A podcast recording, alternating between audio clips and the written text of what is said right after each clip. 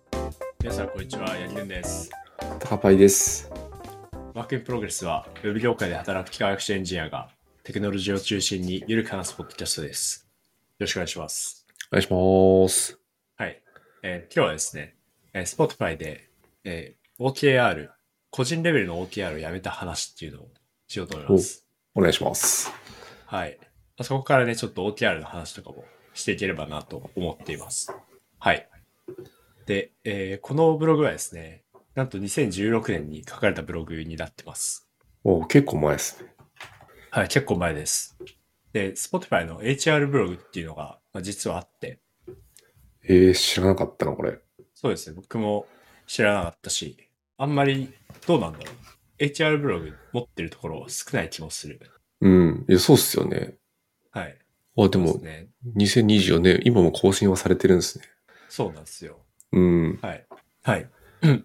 で、まあ、ブログのタイトルは、えー Why Individual OKRs Don't Work For Us っていう、まあ、ことなんですけど、はい。なんで Spotify で個人レベルの OKR がワークしなかったのかっていうブログになってます。うんうんまあ、そこからね、その、まあ、要は辞めたっていう話なんですけど、はい。なんで辞めたのかとかが書かれてるんですね。はい。で、まあ、その目標設定のフレームワーク、その各社でいろんなものをあの導入されてると思うんですけど、まあ、名前がついてないもの導入されてたりすると思うんですよね。うんうんうん。はい。まあ、ただ、OKR って、まあ、一つのポピュラーなものだと思いますと。うん。はい。で、OKR のちょっと概要を一応話しておくと、えー、Objective Key Results っていうまあもので、Objective がなんか目的。で、えーなんだろうな。えーまあ、例えば、Objective ナンバーワンのアプリになるみたいなうんうんうん。のがあると。で、それを key results を複数設定して、で、これがそのメジャラブルなものになっていて、うんうん。例えば、えー何日以上アップストアで、えー1位を取る。どうすればそのオジェクティブが達成したと言えるかうんっていうのをこう数値化して設定するっていう感じになってます。はい。で、えっと、あとそそれの他に、なんだろう、そのオブジェクティブが達成できたかどうかっていうのを、あの、まあ、きちんとそう、は測れるようなあのフレームワークになってるっていうのと、重要なのが、えっと、組織内で用いるときに分解していくんですよね。うんうんうん。だから、なんかカンパニーレベルで、こう、そのさっきのナンバーワンのアプリであるみたいなざっくりとしたオブジェクティブあって、うんうん。で、キーリザルツで、の一つで、そのアップ、そのアップストアで、えー何日以上1位を取るみたいなのがあったら、そのマーケティング部門はマーケティング部門で、そのアップストアで何日以上1位を取るためには、じゃあ、えー例えば、なんだろう、ビビッグキャンペーンをな何回打つみたいな。うんうんうんうん。のとか、じゃあエンジニアリング部門はエンジニアリング部門で、えーネガティブなレビューを何個以下に抑えるみたいな、こう伝播させていくんですよね。うんうんうん。はい。なので、カンパニーレベルから部門レベル、部門レベルからチームレベル、チームレベルから個人レベルっていう形で、うんうん。こう、上から下へ目標が伝播していくので、自然とそのカンパニー全体で、の一つの方向を向いて、あの、目標を設定できるっていう、うんうんうん。アライメントが取れるっていう、あの、強さがあります。うんうんうん。っていうのがなんか OKR ですね。はい。うんうん。僕の理解が正しければ。僕もなんかそんな感じの理解ですね。はい。で、ありがとうございます。で、Spotify のこのブログでは、最後のその個人レベル、まあ最終的に個人レベルに落ちると思うんですけど、うん。そこで、その OKR を設定するのやめたっていう話です。うんうんうんうん。はい。うん。はいはい。ほう、なんでやめちゃったんですかそうですね。これなんでやめたのかっていう話なんですけど、うん。えっと、まあこれ要は、まあ、ブログもそんなに長いブログじゃないんですけど、うん。なんか早すぎるらしいです。え、それは、前者の方向が変わるのが早すぎるらしいですね。ああ、なるほどね。はい。だから、その大 OKR の大元のものが、こう、いっぱい変わる、頻繁に変わるので、うんうんうん。個人レベルまでアランメントを取ろうとすると、もう、その OKR の設定に費やす時間の方が長くなっちゃう。はいはいはいだかはらい。すごく長くなっちゃう。うん。うんうん。ですと。はい。で、あと言われてるんですけど、まあこれ実際にあると思うんですけど、その電車の方向性が変わっても、あんまり個人レベルではやること変わらんみたいなことってありますよね。うんうんうん。うん。で、実際に変わらなかったらしいんですよ。ほその頻繁にこう目標変わっても。う。はい。確かに。そう。電車のそのフォーカスポイントが、によって、その濃淡はなんかつくと思うんですけど、うんうん。だから、なんか新しいことやろうと思ったら、まあ、もしかしたらね、その、新しい領域を作ってみたいなことがあると思うんですけど、うんうん。逆にそれ以外のエリアっていうのは、まあまあまあ、そのチームとかがそんな変わんなければ、うあんんまやること変わんないですよね。うんうんうん。そうっすよね。はい。はい。っていうのもあって、なんかやめたらしいです。はい。ああ、じゃあなんか個人レベルの OKR 設定する時間もったいないよね、みたいな。どっちにしろやることそんな変わらないし、みたいはいな。話か。はいはいはい。はい。うん、うん。そうですね。はい。で、えっと、その OTR っていうのは、い一種の How ですよね。その、ビジネスをワークさせるための How じゃないですか、目標設定。うん。なんか、目標設定をするっていうことも、その組織としてのアウトカムを作るための、うんうん。まあ、How であって、うんうん。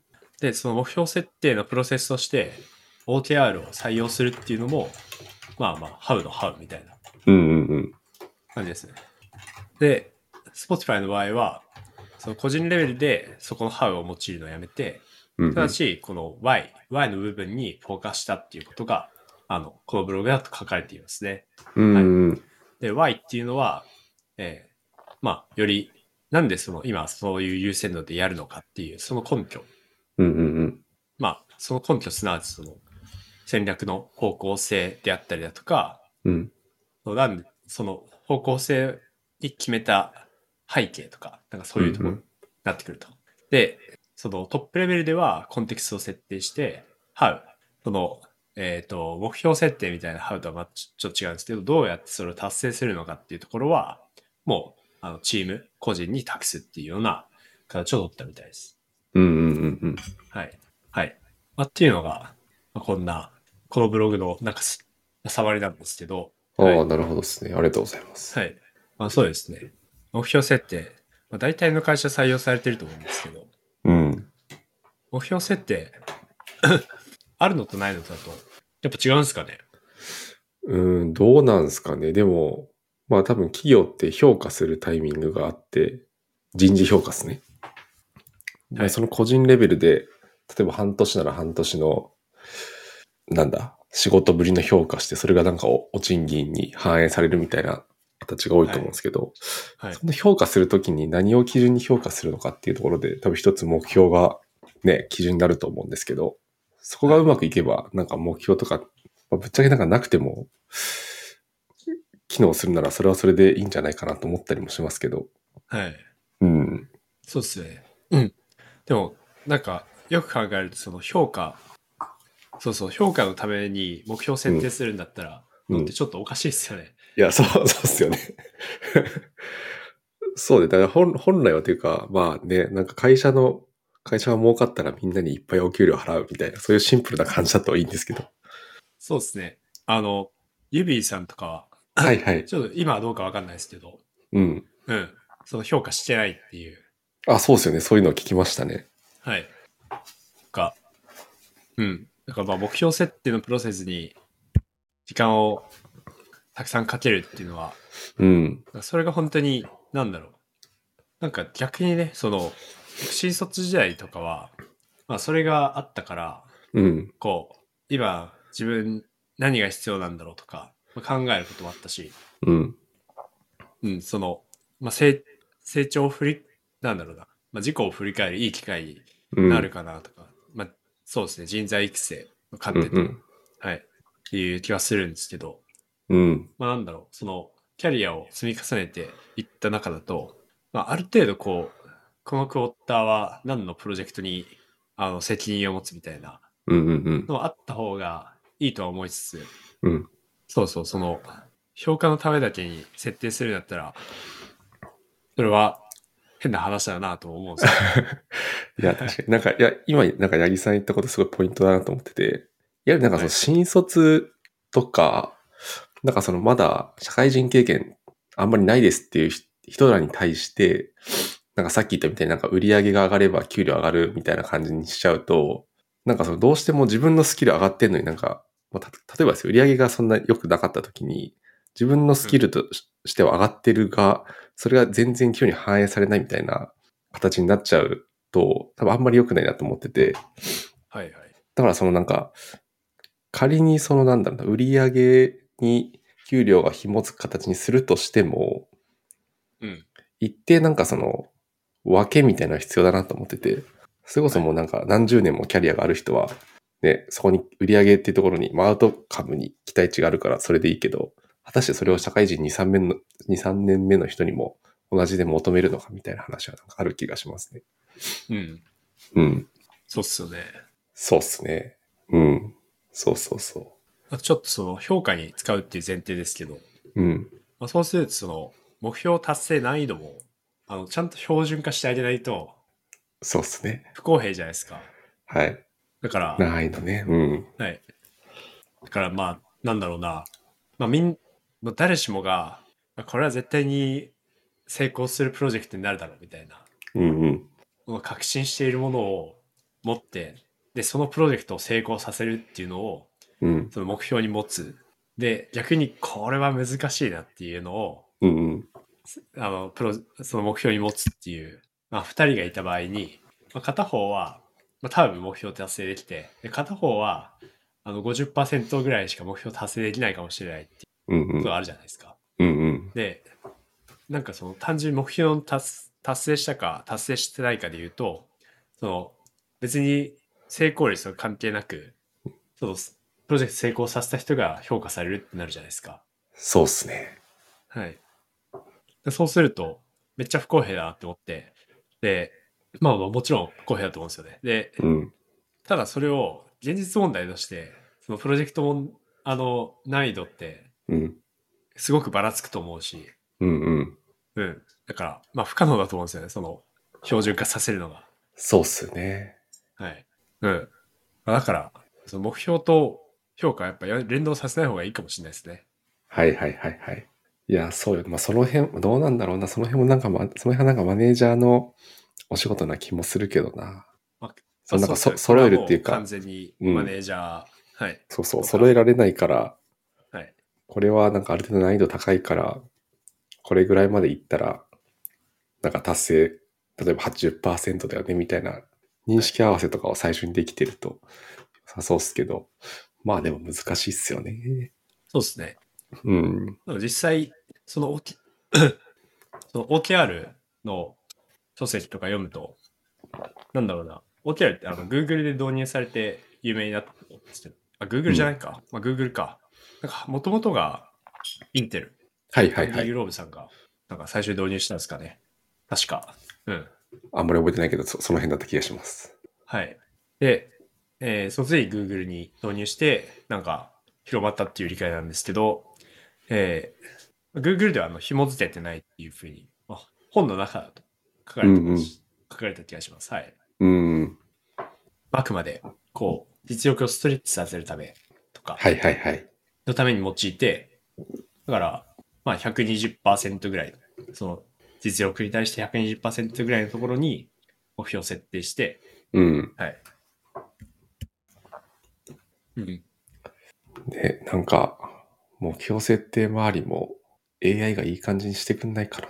今期の働きをインプットしたら、全はい全従業員分インプットして、いい感じに評価してもらう。あそうっすよね。だかそら、したらね、うん。まあ、今リモートだから、うん。多分、やろうと思えばできるんじゃないですか、スラック、インプットして。そうよね。スラックとか、なんかドキュメントとか、そうそうそう。ね。で、まあ最後はなんか人がちょっとはい。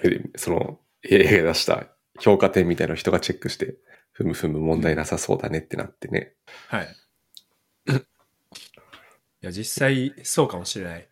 ね、そ評うな価ってまくるとと。めいるの大変すぎるんで、や、そうっすよね。はい。めちゃくちゃ大変だもんな、評価シーズン。マネージそうャっー。すみんみんな大変なんですよね。個人も大変だし、マネージャーもっと大変だし。ああ。ね。うん。はい。いや、そうなんだよ な。あれ、仕事に直結し、なんだろう。ななんて言うんだろうな。無駄ではないが、はい。そうそう。何のためにやってるんだみたいなのはちょっと思ったりもしますけど。 あの期間。個人はうん、給料を上げるためにやってて、まあまあまあ。はい、マネージャーは人材をつなぎ止めるためにうんうんうん。やってるかもしれない。割とやっぱ評価大事だと思うんですよ。まあそうっすよね。まあフィードバックとかは結構大事だよな、でも。フィードバック、うん。その、評価で大事なのって、えっ、と、いいひょフィードバックがもらえることですかその、だからい、や、はいはい。評価が悪かったとしても、うん。いいフィードバックがもらえたら、OK って感じですかいや、それで言うとあれだ、僕はあれです。なんかじ自分の思ってるはい。評価とのギャップを知れるのが大事かなと思いますね。ああ、そうですよね。良くもこ悪れくも。大事ですよね。うん。うん。だから、別に評価が悪くても、うん。自分としてダメだったって思ってたら、別に、あ、そうですね、すそういですまね。せんみたいな感じそうでそうそう。うんそうそちょっとう。頑張りますみたいな。うんはい。だから自分がコンクウォーターはめっちゃやったぞと。うん。けど評価がなんか悪かったら、えーなんでってなるじゃないですか。なりますね。はい。だからやっぱギャップですよね。うん。そうはいね。そのギャップが大きいときは、まあ、ギャップがなくても、僕はなんかいろいろフィードバックくださいって言いますけど、なんか具体的にどの辺がどうでしたみたいなはい。話は聞いたりしますね。うん。うん。まあ、前も話されてましたね。結構聞くと。そうっすね。はい。聞いちゃうな。実際それを日々の仕事に活用すできたことありますかギク。いや、どうっすかね。でもなんかなんだかんだ意識意識してる気がしますけどね。うん。いや、でもただ、その直近もらったフィードバックとかは覚えてるんですけど、はい1年前とかうはん今思うと全然覚えてないなと思いましたね。ああ。なるまほあでど。もそれはいいっちゃいいのか。1年前フィードバックされたけど直近ないってことは、なんか良くなってるんだろうなっていう。はい。なるほどっす。あと、フえ、ィ八木さんとかどうっすかもらったフィードバック、ードバック。はい。なんか行動に落とすみたいなのは、はい。意識的にやってたりします。そうですね。なんだろう。その、いや、そうですね。 えっと、話せる範囲で大丈夫ですよ。なんかフィード、そうだな。まあ、ピアレビューとかマネージャーからのフィードバックとかそうなんですけど、はいはい。まあ具体的にここがダメだっていうのがあったら、うんうん。それは多分、あれですね、その、クォーターのレビューじゃなくて、うん。もう日々のワンオンワンとかでもらった方がいいと思ってるんで、ああ、はいはいはい。はい。なので、フィードバックはね、なんだろう速さがそういう大事って言いますからね。そうそう、そうなんですよ。だけど実際なんか、こう、ずっとね、機会があったのに黙ってて、うん。クォーターの終わりに聞いてみたら、すごい言われたみたいなのって嫌はいじゃなはいいですか。はい。確かに。あ、なんかこんな話、あれ前もした気がするな。なんか、確しかましたに嫌だよ嫌ですよしね。はましたいはい。うん。はい。だから、あの、具体的な、その、なんだろう、こういうコード直してくださいみたいなのは、あまりその、クォーターのフィードバックがないですね。うんうんうん。うん。だから、もうちょっとこういう意識を持ってやったらどうなんだみたいなところとか、うんうんうん。まあちょっとスキルとしてこういうところもちょっと強くしたらいいんじゃないかとかは、なんかはい日はい々の学習に入れてみたりうあのん。はありますね。うんうんうん。はい。なるほどです。とか、はい。あとは、そのポジティブめなフィードバックのところとかでも、なんだろう。なんかクォーターの中では、なんか迷いながらやることあると思うんですよね。その、はい。うん。だから、えっと、その、エンジニアにジョブチェンジして、あの、し最初の頃とか、これで期待値満満ちしてんのかなとか、まあ不安だった頃もありましたけど、うんうんう実ん。際にその、うーん、実際その、まあ、転職とか何何かを変えて、た初めの時って不安じゃないですか。うんうんうん。うん。で、まあもちろんその、ワンワンとかであのマネージャーの人とかには聞いたりすると思うんですけど、うん。まあ、機会がない人もいると思うので、まあ、そういう人とかに、こう、レビューをお願いして、まあ、普通にポジティブなフィードバック返ってきたりすると、ああ、じゃあ、これでよかったんだな、みたいなうんのはありますよね。うんうん。確かにね。はい。そうですね。あと、どうなんですかね、あの、その評価の評点自体が、うん。こう、自分の期待値と合ってるのかっていう話と、あとは、そのお給料の変動が期待値と合ってるのかっていう2段階あるじゃないですか。ああ、確かにね。確かにそうっすね。うん。はい。そう、後者の方どうすかでも、ああ、どうすかっていうのは、どはう、いどういうことですか 例えば、はい。例えば、えっ、と、えー自分はすもうめちゃくちゃできたって思ってて、で、そのマネージャーの方の評価が、うん。えーまあまあ普通でしたよ。うんうん、ガチャッとします。はい。うんで、何クソって思ってて、うん。うん。で、お給料の変動を見たら結構上がってたと。はいはいはい。そしたら OK なのか、それでもう不満なのかっていうのが、なんか、あると思うんですよね。ああ、なるほどね。はいはいは。はいまあとか逆にねめ、めちゃくちゃできてて、うん。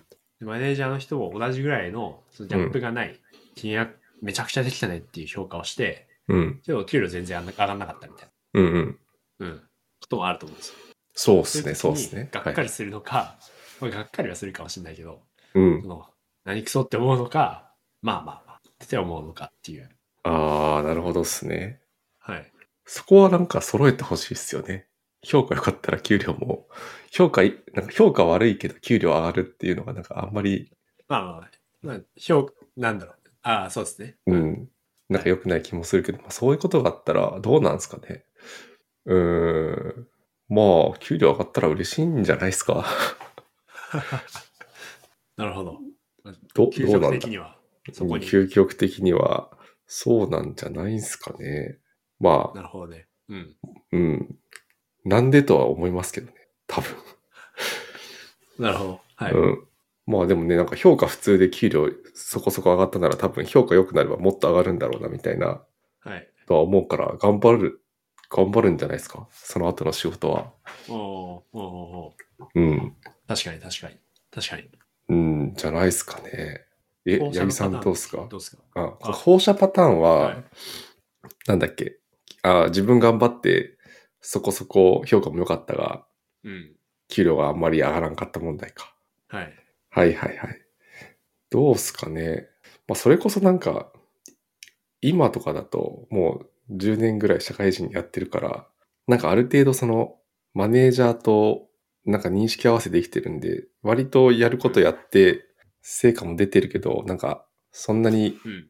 なんだろう、インパクト、会社の売り上げにインパクト少ないと、うん。給料上がるのむずいかもね、みたいな感じもあると思うんですよ。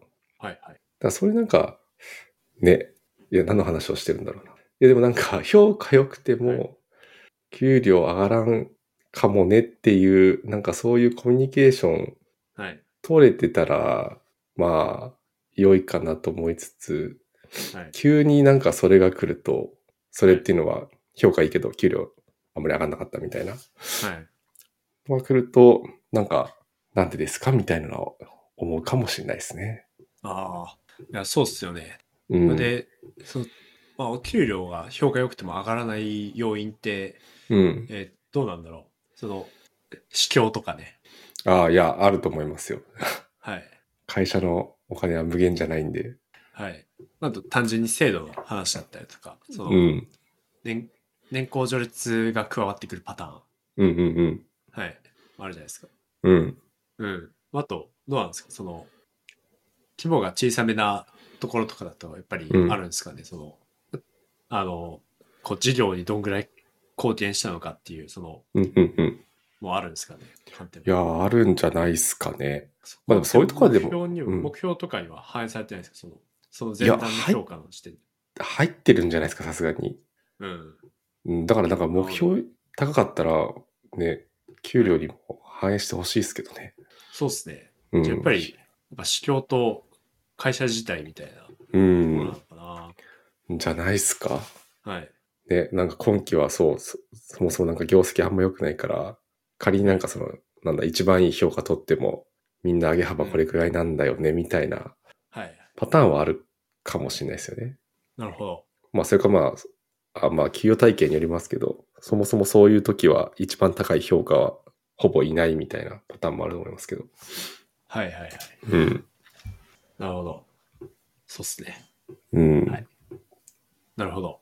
うんでもまあ、基本的には、基本的にはあれですよね。一致させてほしいですよね。評価の、そうっすね。いけた感まあまとたそこ給料の。うん。あの、個人レベルの期待値の話が入ってきて、うんうん。その、プラスいくら上がっって高いって思う人と低いって思う人がいると思うんで、はいはいはい。確かにね。確かに。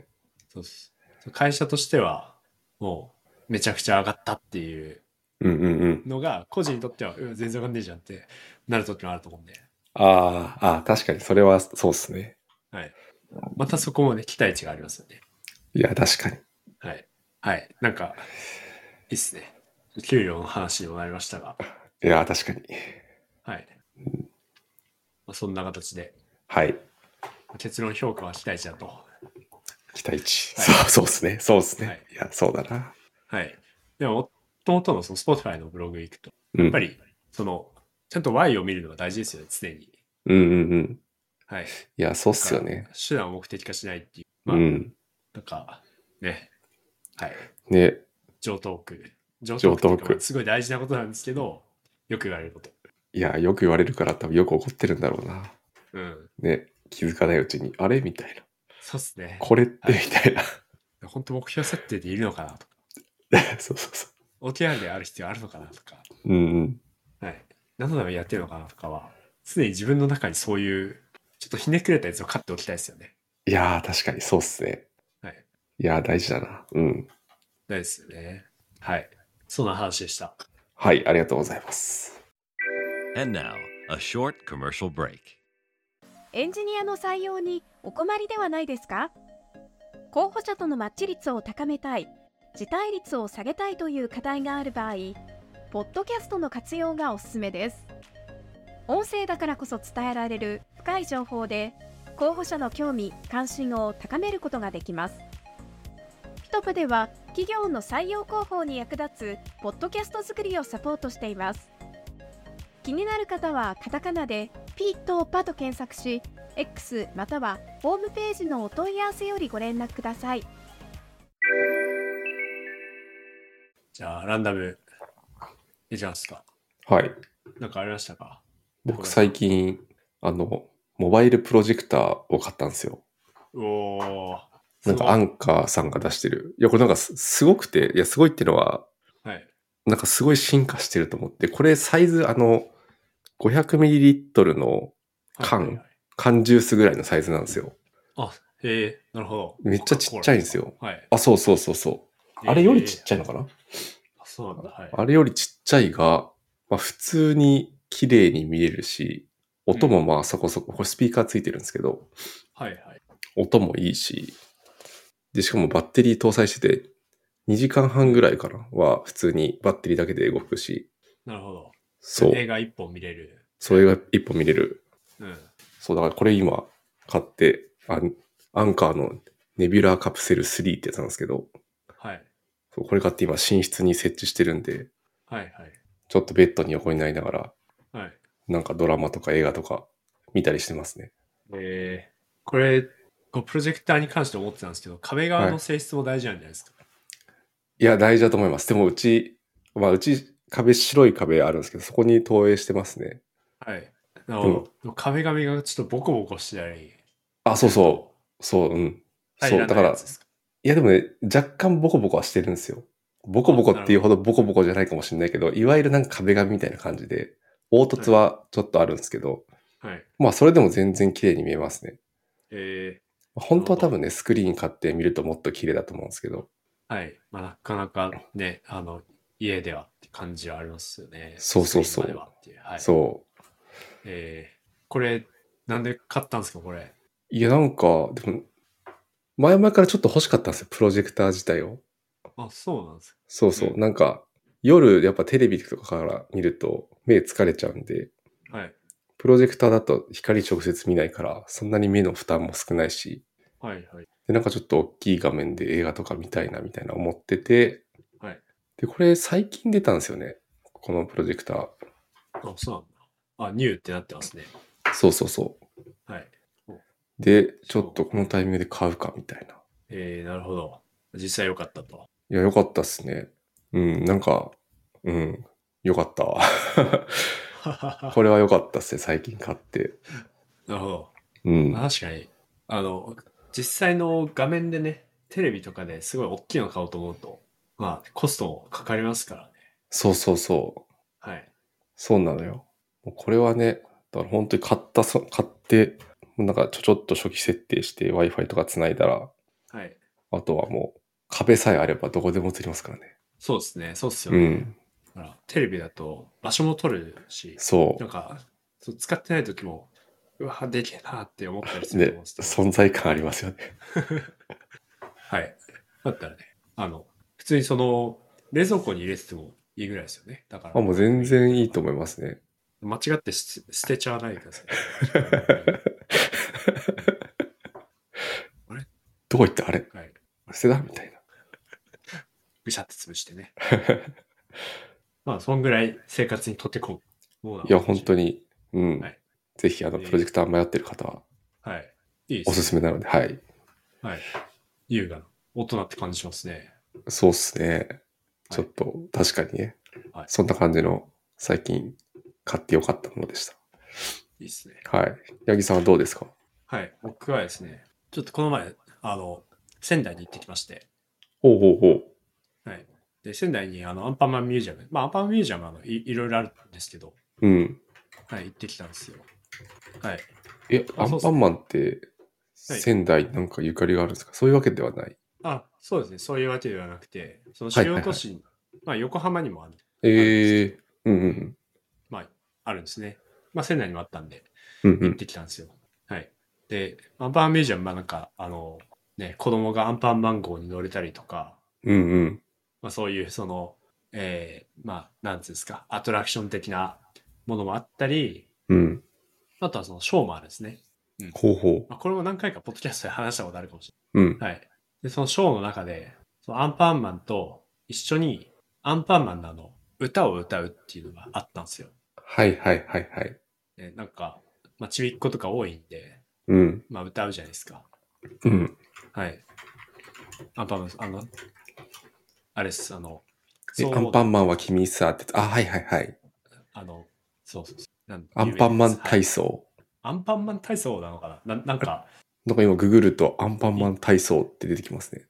曲名あ、曲名タイトル ああれ体操なのかはい。アンパンマンのマーチあーあ、でもアン確かにパそンマンのマーチですね。アンパンマンのマーチ。はい。このアンパンマン体操って何なんだろう。うんまあ。アンパンマン体操も確かあるんですけど。あ、そうなんだ。はい。あいやアンパンマン、アンパンマンのマーチ。はいはい。はい。これ、いい曲すぎて、はい。いい曲だし、なんか綺麗なんですよ。これ綺麗歌詞見てみる、歌詞見てもらえるとはいわかると思うんですけど、うん。これめちゃくちゃ綺麗なんですよね。確かにね。これ、これは綺麗っすね。これ綺麗ですよね。ちょっと眩しくて見れないな。うまく歌詞が。ピカピカすぎるな、いやそうなんでちょっと。うん。そうなんですよ。で僕もなんか、その最初の方は、あの子供と一緒に歌ってたんですけど、うん。なんかもう泣きそうになっちゃって。なんかもう、途中全パパ然歌えなくなって、パパ。途中全然歌えなくなっちゃいました。確かにこれめちゃくちゃ綺麗な歌詞っすね。っていうか、いや、すごいな。ああ、忘れないで夢をこぼさないで涙。だから君は飛ぶんだ、どこまでも。いい歌詞だやばいっな。何のために生まれて何をして生きるのかとか。ねなんか人生を問われてるな。いや、そうなんですよ。そうそうそう。なんか知らないけど、そう綺麗すぎて、その眩しくて見れないのと同じようにして、はい全然歌えなくなっちゃって。涙こられる必死で。アンパンマンすごいですね。もやばいですね。う、大はい人にも訴えかけてくる、この感じ。そうなんですよ。はい。ちょっと心を洗われて、はい。まためっ頑張ろちゃういいと思まじゃないしたですか。めっちゃいい、アンパンマンすごいな。そうそうそう。だから、そのね、あの、仕事に疲れても、うん。仕事に仕事に疲れた時はアンパンマンミュージアムに行って、一緒に歌いに行ってください。わかりました。これ一番近いとこだとどこにあったろうな横浜なのかな東京にもあります横浜多横浜分か。東京ないですね、横浜。横浜行ってくるか。うんこれちなみにあのこれちょっと威力やばいっすね。お大人一人でも入れますか大丈夫ですか入場制限一な人い。あ入れますね、はい。あー、なるほどね。新高島駅。ああ、横浜駅の近くか。はい。いやーいい情報聞いたな。行ってくるか。ぜひぜひ。はい。はい。はい。という感じですかね。おい。はい。ではでは、今日は、えー Spotify で OTR、個人レベルの OTR やめた話から、ちょっと目標の話をしました。はい。えー質問コメントは Google フォームや、えー Twitter、えー QX、間違えた。えー QX だったですね。はい。 のハッシュタグ BPFM でお待ちしております。えーごご視聴ありがとうございました。えー来週またお会いしましょう。ありがとうございました。